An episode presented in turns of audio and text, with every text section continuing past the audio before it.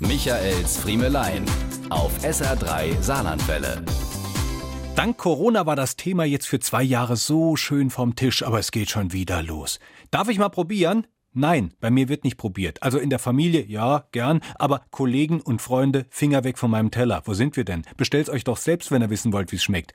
Erst kürzlich hatten wir nach Drehschluss wieder die Situation, dass wir mit den beteiligten Kollegen abends im Restaurant am Tisch saßen und einer die glorreiche Idee hatte, man könne sich doch gemeinsam eine große Vorspeisenplatte teilen. Mit dem neckischen Hinweis, dann könne ja jeder von allem picken. Was in Wirklichkeit bedeutet, jeder kann mit seiner verschnuddelten Gabel im Salamihaufen rumwühlen, die gegrillten Gemüse zerfleddern zerfleddern und das Frischkäsetöpfchen mit seinen aufgeweichten Brotkrümeln versauen. Das alles angeblich, weil es doch so schön gesellig ist. In Wirklichkeit aber nur, weil die meisten zu knickig für eine eigene Vorspeise sind, aber alles probieren wollen. Im Ergebnis ist es dann doch für alle zu wenig. Keiner wird satt und trotzdem liegt zum Schluss von allem noch genau eine Scheibe auf der Platte.